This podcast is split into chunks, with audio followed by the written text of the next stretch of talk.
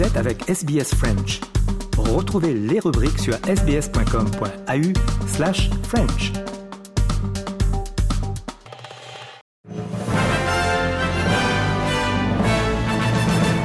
Mesdames et messieurs, bonjour et bienvenue dans le 3 minutes de ce mercredi 22 novembre.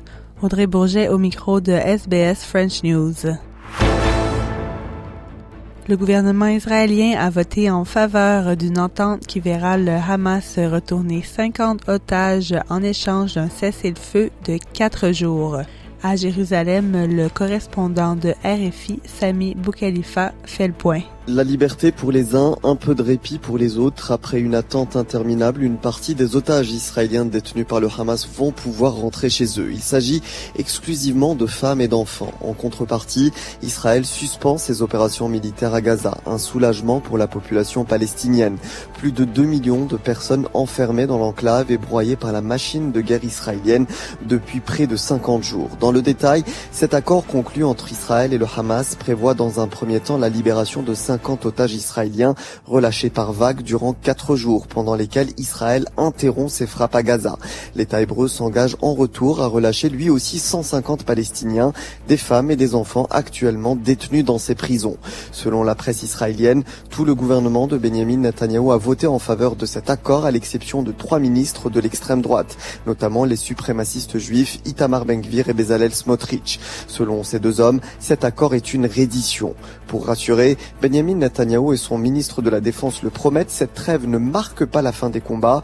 La guerre se poursuivra au terme de la trêve jusqu'à l'éradication totale du Hamas, promet le chef du gouvernement. L'armée israélienne maintiendra d'ailleurs ses positions à Gaza durant ce cessez-le-feu. Il n'est pas question d'un retrait militaire pour le moment.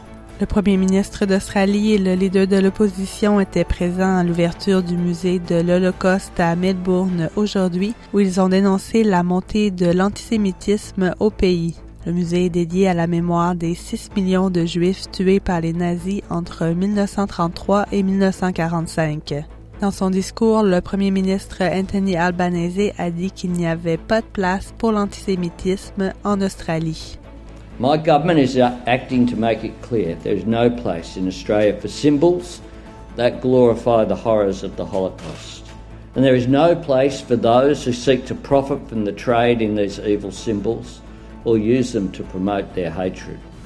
We owe it to our multicultural society, our Jewish community, and our survivors. Et le gouvernement fédéral a annoncé un investissement de près de 600 millions de dollars en cybersécurité après une série d'attaques. Le gouvernement va aider les petites entreprises à se protéger contre les cyberattaques, renforcer les lois et instaurer un programme pour rapporter les attaques de ransomware. La directrice du Tech Policy Design Center à la Australian National University, la professeure Johanna Weaver, a bien accueilli la stratégie du gouvernement.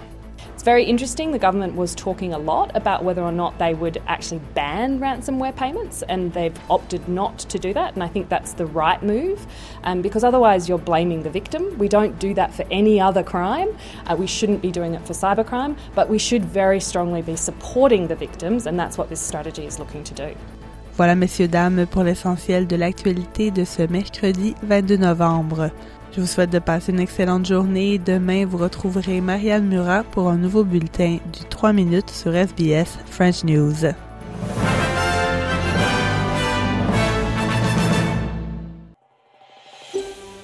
Vous voulez entendre d'autres rubriques comme celle-ci?